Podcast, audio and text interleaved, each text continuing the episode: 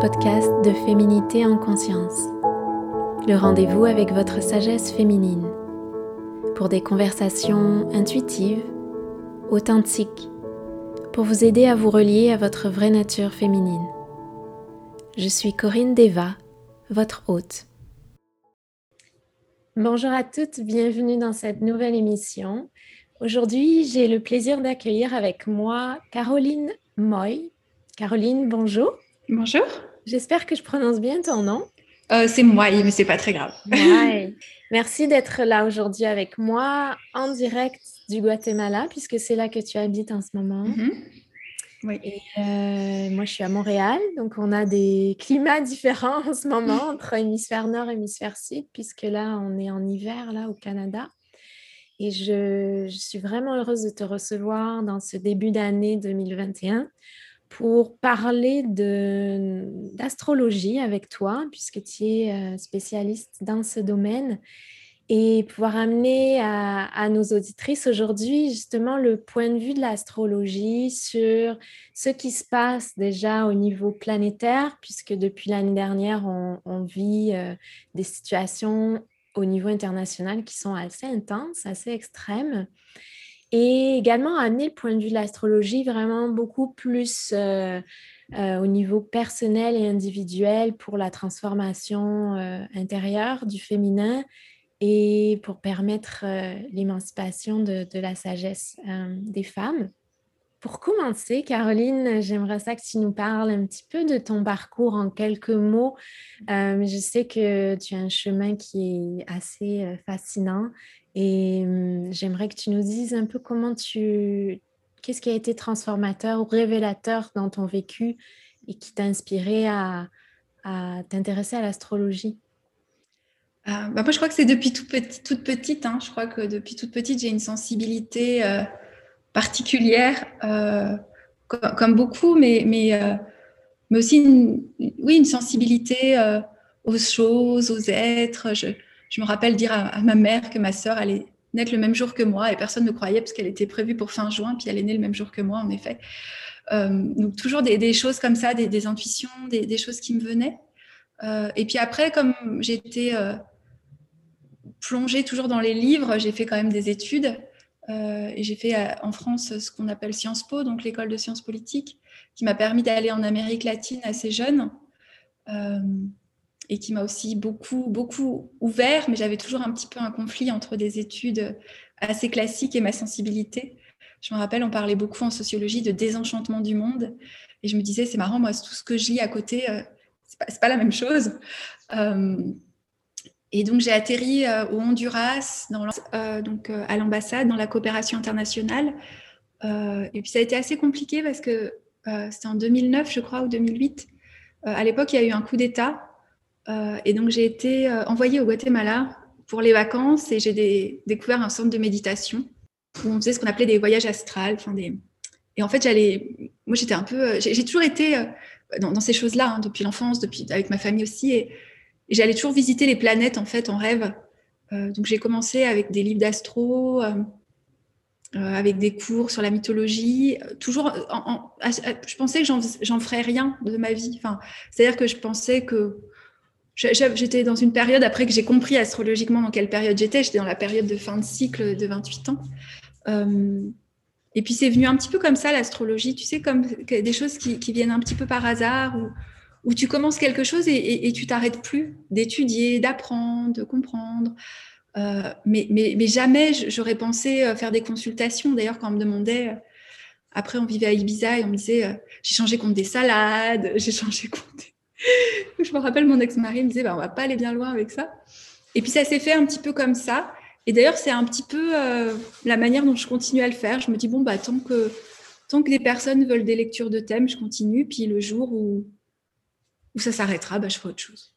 Voilà. Mmh. Je, continuerai toujours l'astrologie, mais, mais, je me dis, j'essaye de pas trop être attachée au fait que ça fonctionne. Enfin, je sais pas, j'ai du mal à le considérer comme étant ma, ce que je fais professionnellement, et pourtant c'est aussi ce que je fais professionnellement. Mais mm.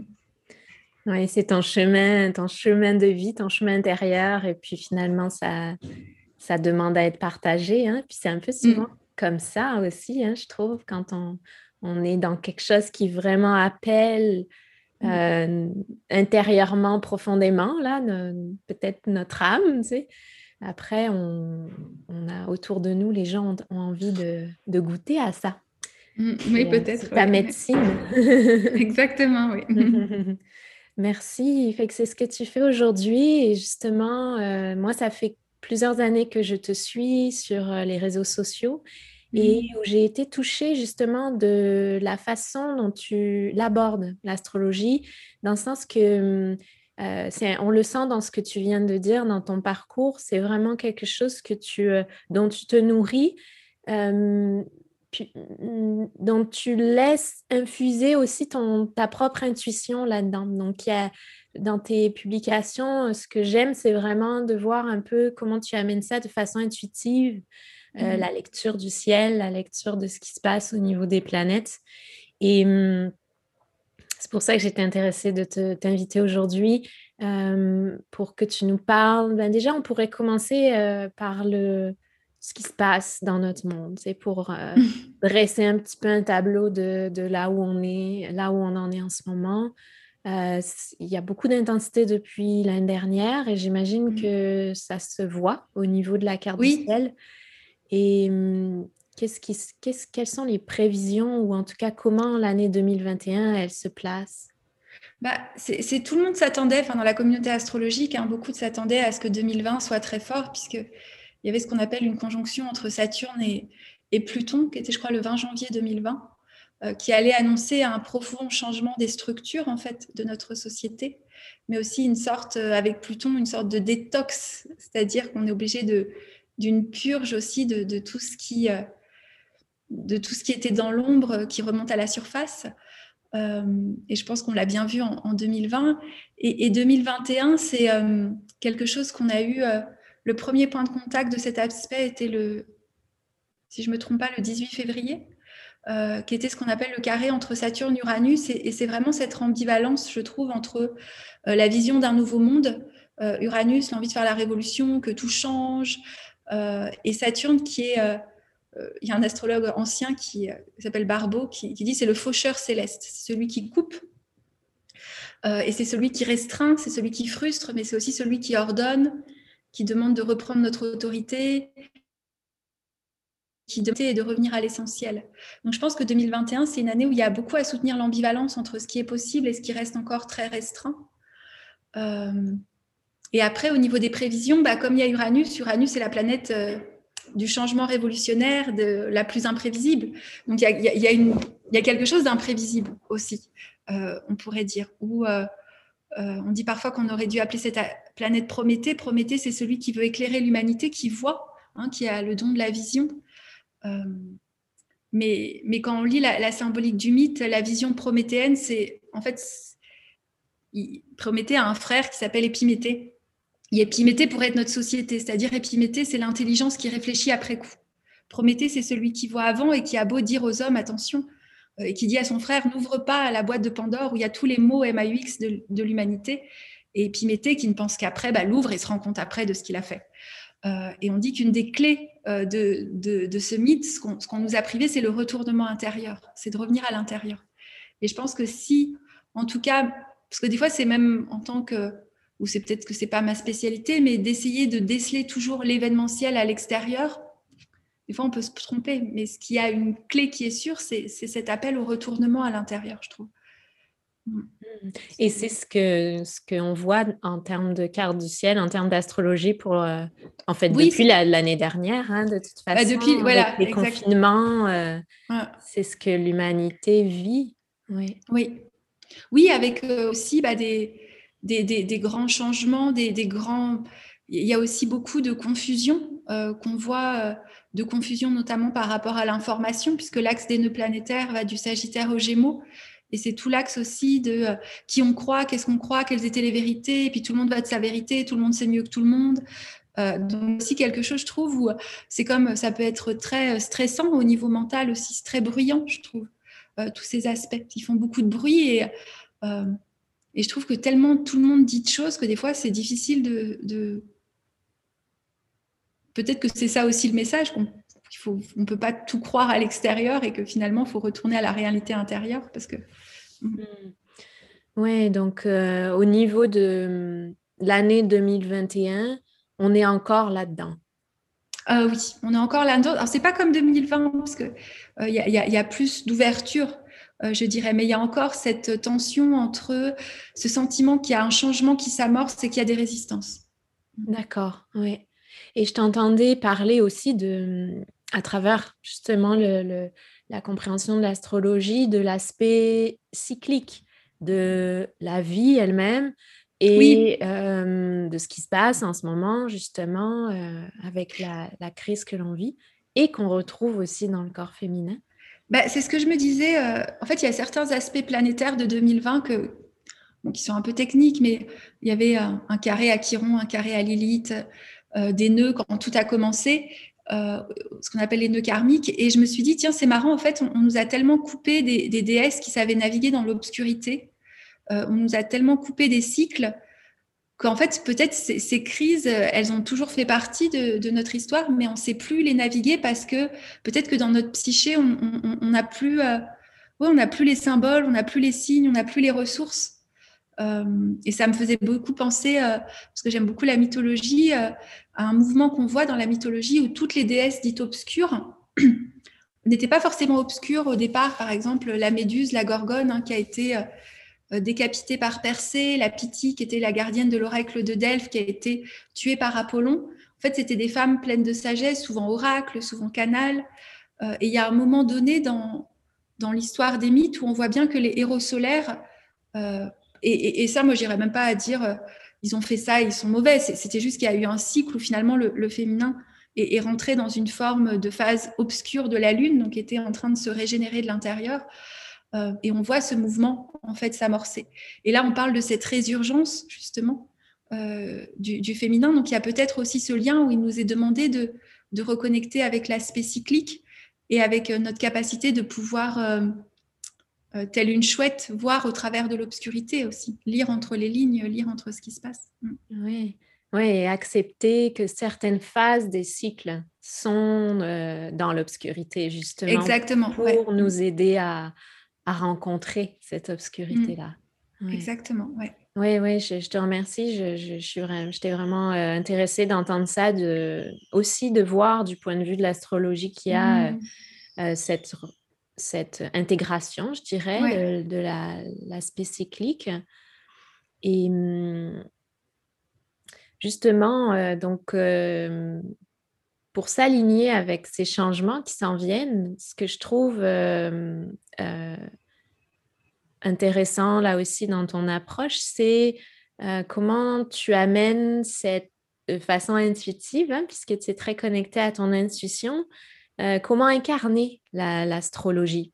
Mm. Donc j'aimerais ça que tu nous en parles un petit peu, comment on peut s'aligner avec ces changements et comment l'astrologie, elle peut nous aider là-dedans? Hmm. bah, C'est peut-être se, rappeler ce que disait euh, Jung, c'est que le symbole est vivant. Euh, donc, il euh, y, a dans les symboles astrologiques, dans les forces planétaires, c'est quelque chose de vivant. C'est pas simplement quelque chose qui décrit notre personnalité. Et après, c'est dur pour moi à l'expliquer parce que j'ai l'impression que c'est comment on tisse un lien intime avec les planètes. Et, donc, on les voit comme des personnages qui nous habitent ou qui se manifestent un petit peu à l'extérieur. Je pense à Saturne, qui est parfois celui qui nous frustre, qui représente l'autorité. Euh, on pourrait dire, il peut être euh, extériorisé dans ces États qui prennent ces décisions très euh, autoritaires.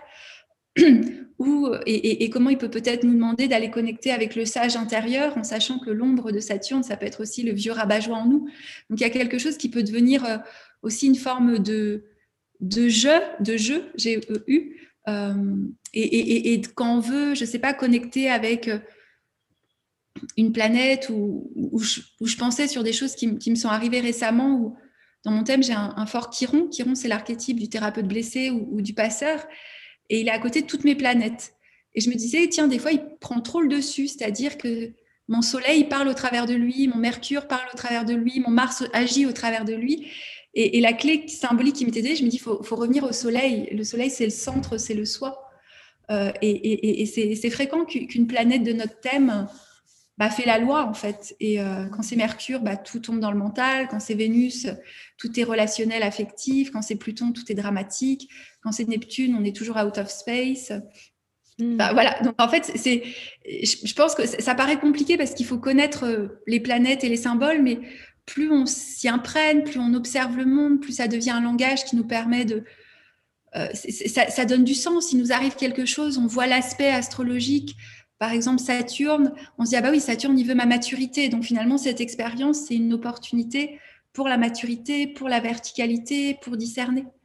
Euh, donc je trouve qu'il y, y a, toute cette... Euh, cette euh, je ne sais pas, c'est comme si se une relation entre soi et les planètes, entre et, l'astrologue finalement c'est l'interprète de ça pour permettre ce lien-là. Mais, mais des fois les gens me disent oui, donc si j'ai ça, mais en fait, on parle de soi, on parle de personnage intérieur. C'est n'est pas seulement quelque chose d'abstrait qui est euh, dans un cercle avec des symboles. Euh, donc, je ne sais pas si c'est non plus très concret. J'ai du mal parfois à être concrète pour, pour dire comment l'incarner. Je n'ai pas d'outils euh, mm. comme ça. mais... en même temps, je trouve ça super intéressant parce que tu nous expliques un petit peu comment tu tu utilises l'astrologie, en mmh. fait. Hein, je ne veux pas parler pour toi, mais c'est, euh, euh, ça nous permet aussi, tu sais, pour les auditrices, j'avais, j'avais envie euh, que tu nous expliques un petit peu comment tu, tu définis l'astrologie, toi, ou comment mmh. tu l'utilises. Donc, c'est ce que tu es en train de faire. moi, ça fait écho parce que je trouve ça super intéressant. C'est par la lecture de l'astrologie, c'est un peu comme justement aller apprendre à connaître les différentes partie de nous-mêmes. Tu sais, en mmh. psychologie, c'est un peu comme ça qu'on le, on l'aborde. On est fait de, de différentes parties, euh, passées, présentes, euh, euh, d'énergie, de, de, de, polarité. Donc, on a un peu, comme tu le nommes, ces, ces, archétypes intérieurs, tu sais, ou ces planètes intérieures. Donc, le fait de, de parler avec quelqu'un qui connaît l'astrologie comme toi, ça va aider à apprendre à connaître des parties de nous-mêmes. Et dans ce sens-là, je trouve que c'est là où on peut l'incarner, tu vois, l'astrologie. C'est-à-dire qu'on le prenne comme un outil de développement personnel et pas simplement comme un... Je t'ai entendu parler, tu sais, de, d'outils oraculaires. Comme oui, bah, bah, moi, j'aime, moi, j'aime bien les deux, en fait. Moi, je dirais... Euh, c'est, des recherches que je veux faire par rapport aux oracles. Je, pense y a une je pense que l'astrologie, quand on voit son origine, si, je peux, euh, l'origine de l'astrologie, c'est en Sumer, il y avait une, relation immanente, c'est-à-dire qu'une planète était un dieu qui parlait. Euh, il y avait toute une astrologie oraculaire liée aux oracles. Et puis après, en fait, au Moyen Âge, on a fait des horoscopes pour dresser la bonne ou la mauvaise fortune. Moi, alors c'est mes questionnements et, mon cheminement parce que je ne sais pas si on peut l'utiliser que pour le développement personnel. Je trouve que des fois, c'est limitant parce que je pense vraiment que l'astrologie a aussi une, fonction oraculaire, qui sont les anciennes oracles, euh, il y avait toute tout, des rituels quand on regarde, hein, c'était des femmes qui rentraient dans des transes et qui parlaient en langue. Euh, et, parce que je suis aussi en train d'étudier toute l'astrologie grecque hellénistique et j'ai cette, euh, comment on pourrait dire, voilà, c'est un, de mes, un de mes cheminements intérieurs, comment réunir les deux, en fait, euh, qui sont les, bases profondes de l'astrologie, qui est oraculaire, qui est divinatoire, mais pas dans le sens des horoscopes qu'on connaît. Et c'est peut-être là où il y a quelque chose encore à, nettoyer dans notre société, parce que c'est comme moi, je le vois dans ma pratique. Ah non, non, mais moi, je fais euh, surtout pas euh, d'oracle. Et, c'est comme si ça, vient plus d'une peur d'être associée à Madame Irma ou Madame Soleil. Je ne sais pas si c'est connu au Canada, mais euh, en France, il y avait Madame Irma, je ne sais plus, dans Télé 7 jours ou je ne sais pas quoi. Donc, il y a plus une peur d'être associée à je fais des horoscopes, de la radio. Mais en fait, bah, des fois, quand même, moi, j'ai vu des choses dans mon thème en 2012 qui sont passées en 2018. et donc, je vois bien que là, il y a quelque chose qui arrive dans mon thème, je ne sais pas où. Donc, en fait, c'est, je sais pas comment, c'est, soutenir aussi cette ambivalence en se disant, en fait, on, peut. Euh, c'est pas de la prédiction parce qu'on vient pas dire aux gens, euh, vous allez rencontrer quelqu'un. Par contre, bah, ah oui, cette année, vous travaillez les relations et il y a, y a, des libérations, il y a des choses qui, qui bougent. Mmh. Ça, je trouve que ça coupe pas de la présence de la personne. Mais en fait, on peut vraiment voir quel champ euh, de vie va être plus sollicité. Euh, et, donc, je ne sais pas si, tu vois ce que je veux dire, c'est-à-dire que c'est il y, a quand même une visée oraculaire et surtout en plus, euh, je pense que l'astrologie, a vraiment un corps, un langage, des techniques. Et puis plus on les connaît, c'est comme si les planètes nous parlent et c'est là où ça devient oraculaire. Et en fait, l'intuition, j'ai l'impression dans, la pratique astrologique, c'est pas oh je me connecte à la lune et elle me parle. Non, c'est parce que le langage, les codes tissent un sens et en fait je déchiffre ce sens et, j'ai développé un lien tellement intime avec les planètes, les aspects, le langage, qu'en fait, il y a quelque chose qui se passe. Je ne sais pas comment l'expliquer. Voilà, euh, Demetra George disait qu'il y avait une, euh, une astrologie dite oraculaire où quand on allume une bougie, il y a quelque chose qui se passe. Euh, et, et, je pense que c'est même au-delà du développement personnel. Sinon, l'astrologie devient vraiment descriptive de personnalité. Et je pense qu'elle est bien plus qu'une simple description, parce que quand on décrit, on oublie qu'elle est vivante. Je ne sais pas si je me fais comprendre.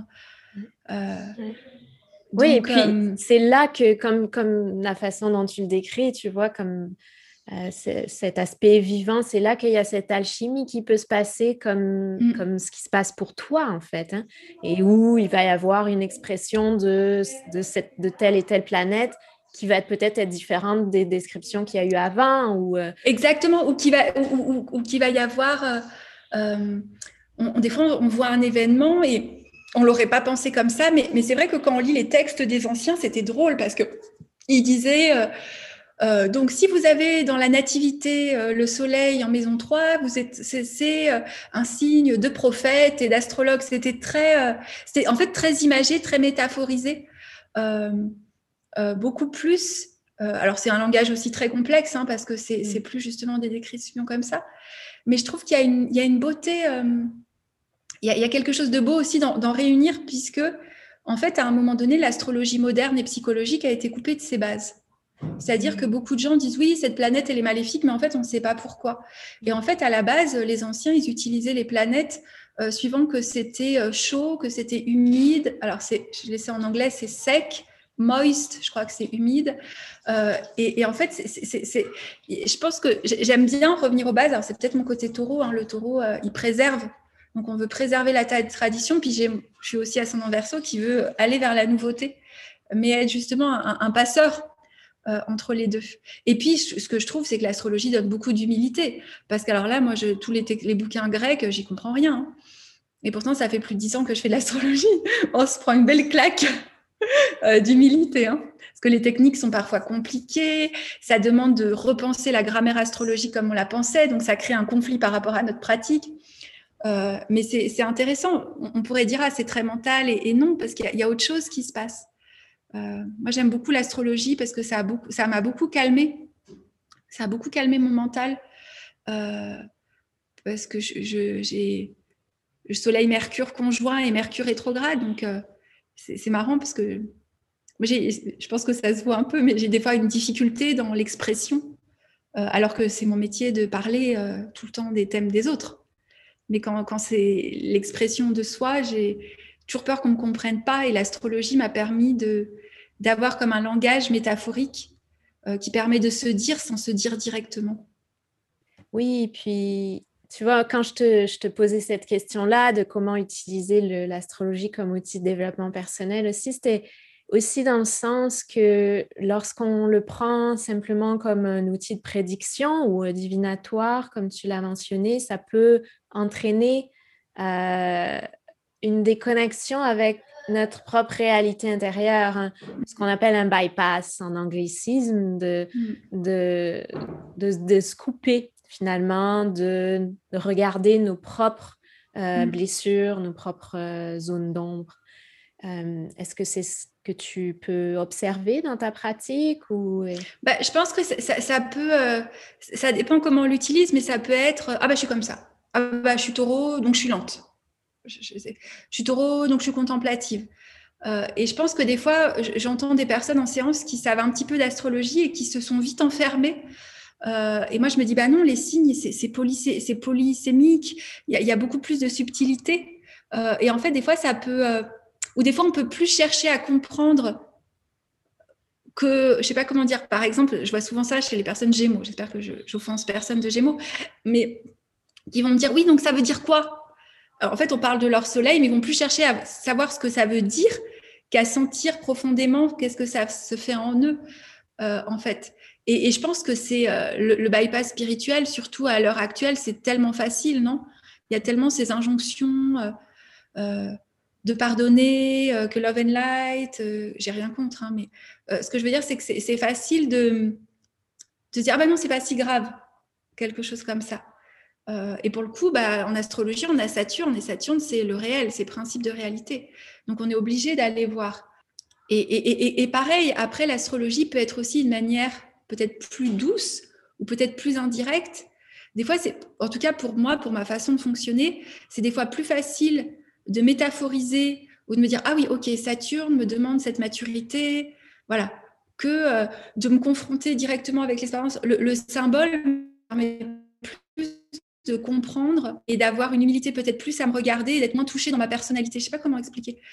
Tu vois, je le prends moins directement à cœur contre moi parce que j'arrive à déchiffrer dans l'événement qui se passe avec quelqu'un ou dans une situation le symbole qui y a derrière.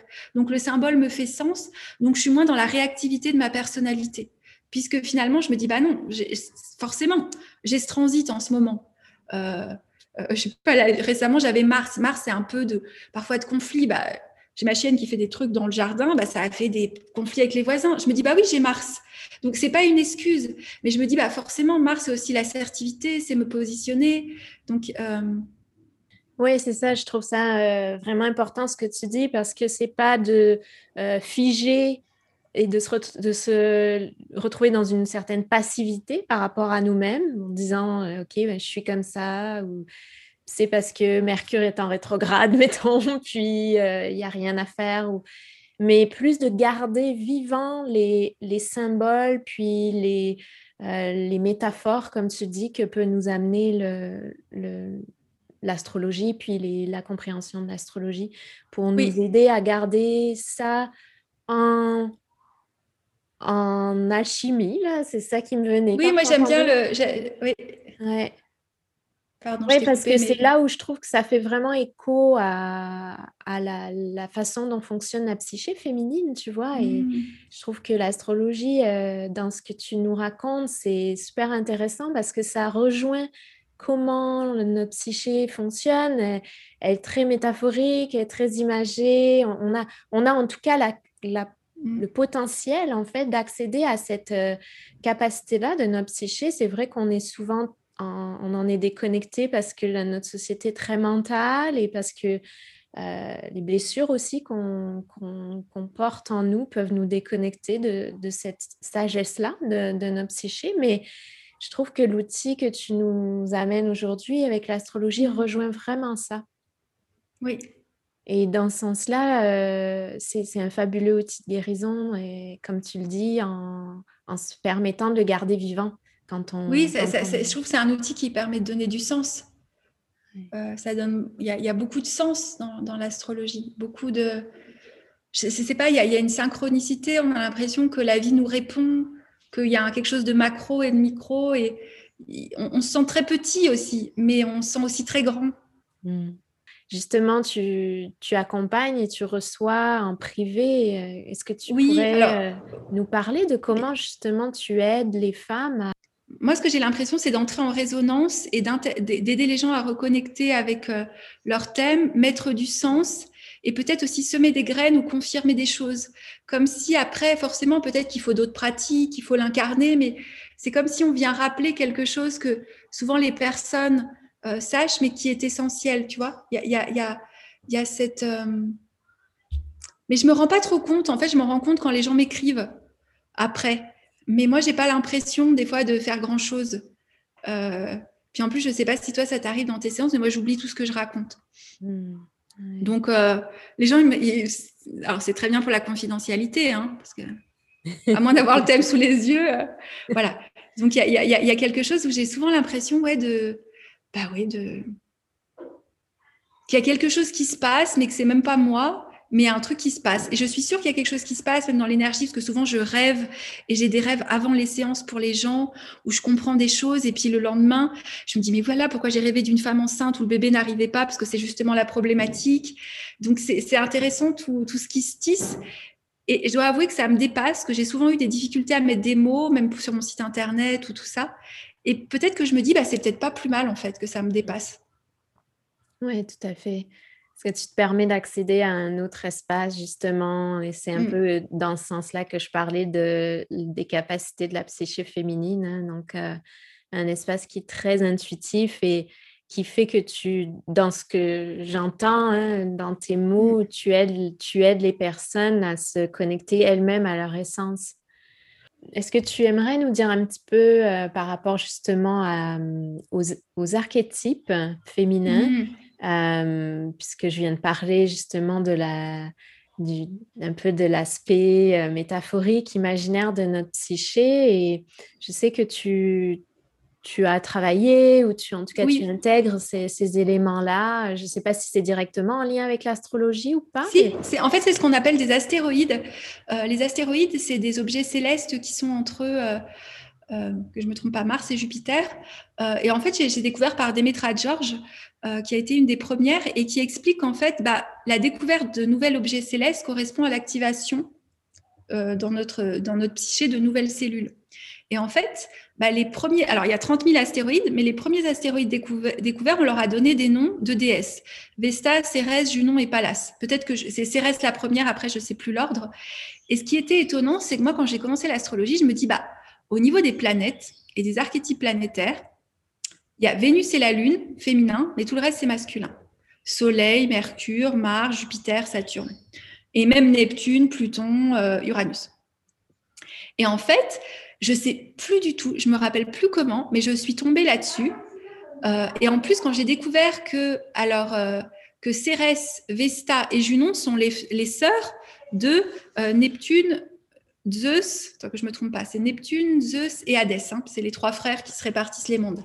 donc je trouvais que ça, ça, ça retournait l'équilibre, ça revenait l'équilibre.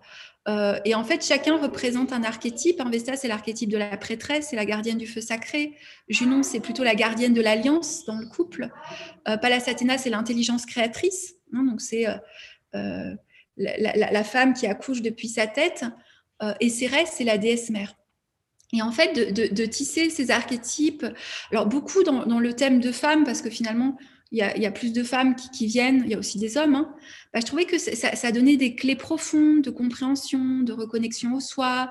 Ça sortait un peu de la lune, la mer, euh, Vénus, la menthe. Puis Vénus, dans la, dans la mythologie, elle est complètement amorale. Quoi. Euh, donc je trouvais que ça, ça enrichissait en fait d'autres aspects de la psyché féminine. Et en fait, bah, j'ai commencé, puis je me suis jamais un petit peu arrêtée avec ça. Et pareil, gens pour ça parce que... Euh, parce que finalement, déjà en français, il y a peu de matériel, il n'y a pas de livres, euh, et qu'on on les étudiait peu. Alors pareil, après, il ne faut pas non plus tomber dans euh, le petit objet. Voilà, il y a aussi des choses. L'astrologie grecque, par exemple, elle prend que sept planètes. Donc c'est pareil. Moi, j'aime bien peut-être soutenir les ambivalences entre regarder que les Grecs 7 et puis aller chercher tous les astéroïdes oraculaires. Je trouve que ça raconte des histoires. Mmh. Et comme j'aime beaucoup les mythes et les contes, bah, je trouve que ça raconte des histoires en fait dans le thème. Ah ouais. Est-ce que tu pourrais nous raconter une histoire d'une de ces déesses? Bah Moi, celle que j'affectionne tout particulièrement, c'est Vesta. Parce que Vesta, euh, elle est liée en fait à l'astrologie oraculaire. Euh, les Vestas, elles sont intéressantes parce que moi, le, souvenir que j'avais de Vesta, c'est mes cours d'histoire géo en cinquième. Comme quoi, des fois, la vie, hein, j'ai la, mémoire de l'écrire sur mon cahier et la prof qui racontait quand même. Et en fait, donc Vesta, c'était les gardiens du feu sacré à Rome. Seulement à Rome, c'était des nonnes, hein, c'est-à-dire qu'on les avait coupées au bas de la ceinture. Hein. Euh, et quand on va plus loin dans la mythologie, euh, les Vestas, c'est les descendantes, enfin la descendance de Vesta, ou je sais pas, c'est en Sumer, euh, c'était les, femmes prêtresses dans les temples, notamment les temples d'Inanna. Et donc c'était des femmes astronomes, mais c'était aussi des femmes initiatrices, donc c'était les prostituées sacrées, qui initiaient les hommes au mystère du féminin sacré. Et je trouvais ça très riche puisque Vesta, elle va aussi parfois expliquer cette coupure, j'allais dire c'est la Vierge et la putain, c'est euh, toute cette difficulté parfois, euh, euh, c'est le besoin d'un jardin secret. Et, dans un thème, quand on a des déesses dites vierges comme Vesta ou Pallas Athéna, parfois ça peut aussi nous donner beaucoup de clés par rapport au, couple qui serait plus le couple du type Junon où on veut une alliance. et Vesta, elle est, elle gardienne des mystères, elle a une forme de dévotion, elle a une forme de, connexion au sacré, à la verticalité. Et j'ai remarqué que, de nombreuses femmes qui découvraient la présence de Vesta dans leur thème, bah, ça peut leur donner euh, une, euh, comme une, légitimité par rapport à, à, leur connexion à elles, leur connexion à la source. Chez de nombreuses femmes, il y a une clé aussi où on peut croire, par exemple, qu'on est euh, coupé un petit peu de, de, sa sexualité et puis euh, en fait, non, Vestal vient raconter qu'on a besoin de beaucoup de verticalité, en fait. Qu'est-ce que tu entends par verticalité? Bah pour moi, c'est pour euh, c'est mon mot pour peut-être parce que maintenant on parle tellement de sacré et moi je, quand je parle de verticalité, bah, c'est le lien qu'on développe dans la présence à soi-même. C'est ça que j'entends par verticalité dans les Vestas, c'est-à-dire qu'elles sont au service du soi. Et on disait que Vesta, elle utilise cette énergie féminine dans la régénération du soi. Mmh, magnifique. Oui, ça, ça rejoint ce que j'enseigne avec au travers en fait ce que j'ai appris des pratiques taoïstes pour les femmes. Bah, tu dois sans doute avoir une forte Vesta dans ton thème.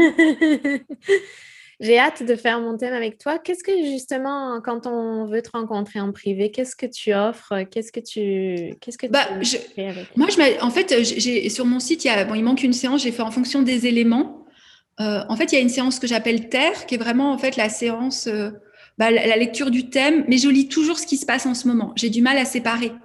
Euh, c'est-à-dire parce que je trouve que comme c'est vivant, bah, aussi il faut regarder quelles sont les énergies activées. On parle du mythe un peu. Après, je suis jamais très avare d'informations, donc parce que j'ai aussi une séance sur les archétypes féminins. Mais si je vois un archétype féminin important dans le thème, c'est pas parce que la personne n'a pas pris la séance sur le féminin que je vais pas lui dire, tu vois. Mm. Euh, et après, j'ai une séance aussi que j'ai appelée Feu. Alors là, c'est plus les nœuds karmiques, c'est plus. Euh, c'est pas forcément que la mission de vie, mais c'est une séance où j'ose aller. Je me dis, les personnes qui l'apprennent, c'est ceux qui veulent aller profond. Donc, j'ose aller plus profond sans filtre. Alors que la séance initiation, bah, c'est pour ceux qui connaissent l'astrologie, pour se connaître. Donc, parfois, j'ose peut-être pas aller aussi profond, en fait. Mm. Après, ça dépend du feeling de la personne. Et ensuite, il y en a une que je veux mettre sur mon site, mais il faut que je trouve quelqu'un pour mettre. C'est la séance R. Et l'R, c'est en fait les séances relationnelles. C'est euh, les thèmes euh, croisés entre des personnes. Donc, ça peut être un couple, ça peut être une mère et ses enfants. Euh, voilà, ça peut être les dynamiques familiales. Mais ça, c'est intéressant parce que moi, je trouve que c'est formidable de savoir, moi, le thème de ma fille, enfin, comme je sais qu'elle a beaucoup de béliers et que des fois elle se frustre, bah, je comprends que ça vient de son thème. Donc, je suis moins dans le. Euh, en plus, je sais que ça vient de la maison 12, donc des fois, ça doit la dépasser complètement, ces énergies. Ça aide beaucoup plus à accepter l'autre, en fait. Et je trouve qu'on devrait tous comprendre les lunes de chacun quand on vit avec des gens dans le même endroit. Parce qu'on se dit, bah oui, alors, euh, chacun a des besoins différents. et, en fait, c'est comment on s'entend. Euh, forcément, quelqu'un qui a une lune en lion, bah, il va avoir besoin de reconnaissance, une lune en verso d'espace. Donc, c'est ça, je trouve qu'il y a une beauté aussi de, pour, pour, pour respecter profondément les êtres, en fait. Oui, c'est ça. Si tu pourrais peut-être juste expliquer à nos auditrices, euh, on a notre signe qui est euh, le signe solaire, donc c'est le, voilà. c'est celui pour lequel on voit les horoscopes et tout ça. Oui, quand les gens disent euh, je suis bélier, je suis lion, en fait, ce qu'on dit, c'est mon soleil est en bélier et dans le signe du bélier. Mais en fait, le soleil, c'est le soi. Alors, c'est le soi ou la personnalité. Hein. D'ailleurs, le, glyphe du soleil, c'est un cercle et un point. Donc, euh, on nous dit bien que souvent, on peut vivre euh, à la périphérie et le but, c'est d'aller dans le soi. en tout cas, de rester au centre. Et ensuite, bah, il y, a, des planètes dites personnelles. Donc, enfin, il y a aussi la Lune, hein, c'est le couple des luminaires. Donc, la Lune qui représente euh, bah, nos besoins, notre anima, notre matrice, hein, j'allais dire. Donc, le signe va décrire. Hein. donc, parfois, c'est parfois, d'ailleurs, c'est des fois ce qui est compliqué parce que quand on a un soleil bélier dans le feu et une lune en cancer qui veut rester chez, elle, ben, on va voir un conflit entre, en nous, entre euh, ben, un besoin de confort, de sécurité, mais un appel du soi qui veut aller euh, défricher des chemins. Voilà, donc c'est aussi intéressant de, de, voir comment on s'entend. Après, on a aussi Mercure, qui est la façon dont on pense, mais qui est aussi la façon dont on communique, dont on se parle à nous-mêmes. On a Vénus. Vénus, c'est l'énergie magnétique du féminin. Qu'est-ce que je désire? Puis Mars, Mars, moi je l'appelle le chevalier servant. C'est celui qui nous permet de poser des, de poser des actes, mais qui bah, va, euh, pareil, si euh, notre Mars et notre Vénus, Vénus euh, est en taureau et désire, je sais pas, de la sensualité, qu'on la touche, et votre Mars est en verso et veut être libre, bah, on sent que des fois, pour entre nos désirs et les acter dans la matière, ça va des fois générer un peu de conflit parce qu'ils veulent pas la même chose. Et des fois, c'est ce conflit intérieur qui fait qu'on attire des situations extérieures qui reflètent ce conflit. Mm. Donc, par exemple, pour l'exemple de Vénus et Mars, euh, on pourrait dire Mars, Mars euh, Taureau, euh, Verseau, qui est d'ailleurs des énergies très prédominantes cette année, c'est le dilemme intimité-liberté. Donc, qu'est-ce qu'on va attirer en face de nous sur le plan des relations amoureuses bah, généralement, un truc ambigu où soit les gens ne veulent pas s'engager, mais en fait, ils vont refléter notre dilemme intérieur. Mm. Ou quand ils veulent vouloir s'engager, ils vont nous étouffer. Donc, c'est vraiment, vraiment intéressant. Et c'est ce que disait Jung. Jung disait, alors, la, phrase a été paraphrasée, mais c'est euh, tout ce qu'on n'a pas intégré en soi, on l'attire sous forme de destin. Donc il y a quelque chose aussi qui est clé, c'est-à-dire euh, euh, après vraiment, je pense que c'est là aussi où l'astrologie grecque. Alors l'astrologie grecque était beaucoup plus non, il y a des événements et on peut voir les événements. Et peut-être que nous, avec notre mentalité plus psychologisante actuelle, on essaye de décrypter l'événement comme significatif de quelque chose d'intérieur. Mais après, des fois, il y a vraiment des événements qui se passent. Je ne pense pas qu'on peut vivre tout seul dans notre canapé toute la, tout le temps à ce que tout soit intériorisé pour qu'on n'ait plus d'événements dans notre vie, à moins d'être illuminé. Donc, euh, je trouve que c'est intéressant le, va-et-vient. Mm. Oui, c'est ça. C'est une danse plutôt. Une danse, une danse euh, exactement. Entre l'intérieur et l'extérieur. Ouais. Exactement, oui. Ah, c'est vraiment euh, fascinant. Et justement par rapport à ce que tu disais encore pour euh, la période actuelle, avec cette, euh, cette euh, tension entre le besoin de liberté puis les, les, restrictions ou le, besoin de l'intériorisation dans laquelle l'humanité passe. Pour terminer, peut-être, est-ce que d'une façon plus générale, hein, pas personnelle, puisqu'on mmh n'a pas, on pas les auditrices avec nous, mais qu'est-ce que les femmes pourraient intégrer, cultiver dans leur vie en, ce moment? Qu'est-ce qu'elles pourraient faire pour saisir et pour pouvoir traverser cette période de transformation? Moi, je trouve que c'est la présence à soi-même.